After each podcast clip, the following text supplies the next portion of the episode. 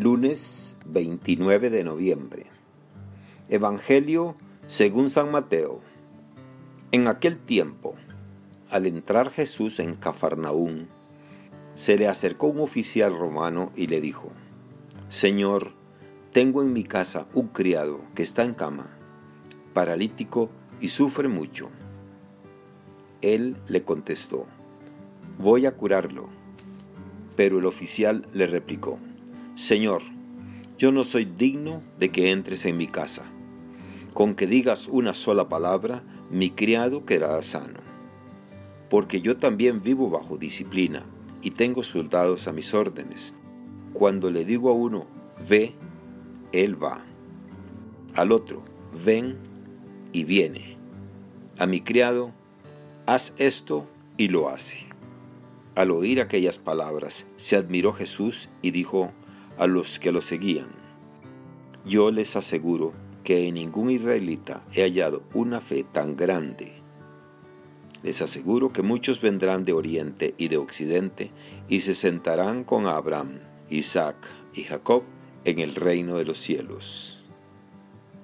Palabra del Señor. Gloria a ti, Señor Jesús. Reflexión.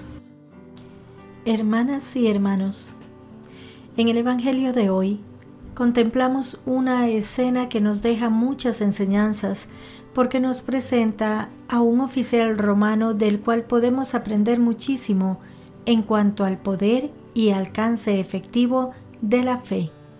Este oficial se acerca a Jesús para pedirle por la sanación para su criado. Imaginemos por un momento la escena. El que está enfermo es su criado, alguien que está para servir y que en la sociedad suelen contar poco. Él se preocupa y ocupa de la enfermedad de su criado y busca ayuda.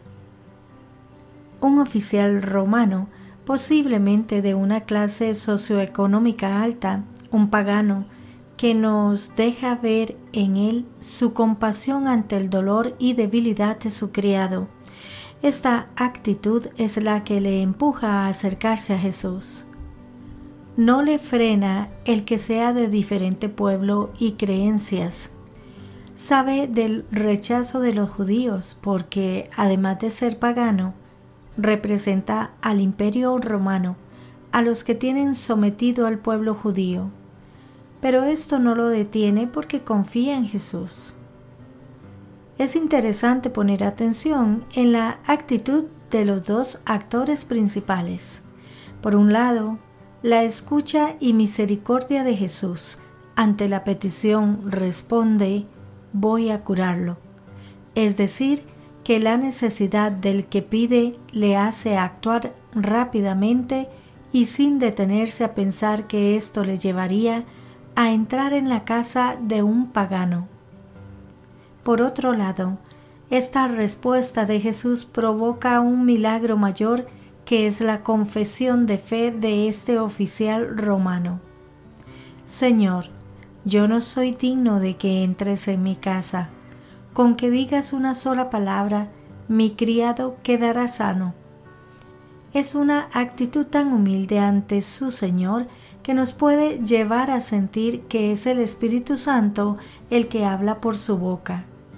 El oficial reconoce aquí no solo el poder de sanación de Jesús, sino también la autoridad y el poder sobre este universo. Para Jesús esta confesión de fe no pasa desapercibida. Probablemente se quedaría impresionado por la actitud de este oficial romano, que no solo pide el favor con humildad, sino también con una absoluta confianza.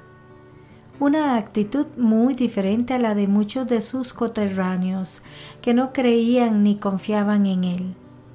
Por eso elogia la actitud de aquel hombre. Yo les aseguro que en ningún israelita he hallado una fe tan grande. Y proclama abiertas las puertas de la salvación para todos los pueblos. Ayer, con el primer domingo de Adviento, hemos comenzado un nuevo año litúrgico. ¿Qué significa esto para nosotros? Cuando llega el primero de enero o el día de nuestro cumpleaños, caemos en la cuenta del paso del tiempo. Agradecemos, evaluamos, replanteamos sueños y tomamos decisiones. Pero, ¿y cuando empezamos un nuevo año litúrgico? En realidad es un regalo de Dios para sacudirnos de la rutina litúrgica en la que muchas veces caemos y emprender un nuevo camino de contemplación del misterio íntegro de Cristo y que con la fuerza de su palabra nos vaya santificando cada vez más. ¿Cómo hacer esto? El Evangelio de hoy nos da la clave.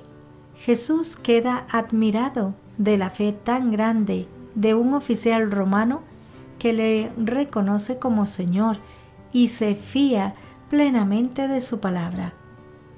En contraste con esta actitud, Jesús lamenta la poca fe del pueblo elegido. Quizá sus altas expectativas mesiánicas y sus muchos conocimientos teológicos se convirtieron en buenas excusas para no reconocer con sencillez a Jesús y no abrirse a la novedad del Evangelio. Jesús termina afirmando, vendrán muchos de oriente y occidente a sentarse en el banquete del reino de los cielos. El adviento es tiempo para renovar nuestra fe. Un nuevo año litúrgico solo podrá ser fecundo en nosotros si leemos la palabra de Dios con una fe viva como la del oficial romano, que sea capaz de despertarnos para reconocer la presencia del Señor en lo sencillo de cada día y creer en la fuerza curativa y transformadora de su amor. A veces teorizamos tanto nuestra fe en Jesús que diluimos la fuerza real que ella tiene en la vida del que se abre a ella. Estamos llamados a vivir una fe solidaria, como la del oficial romano, que nos saque del estrecho mundo de nuestras propias necesidades para comprometernos con los necesitados que tenemos cerca. Que Dios los bendiga y los proteja.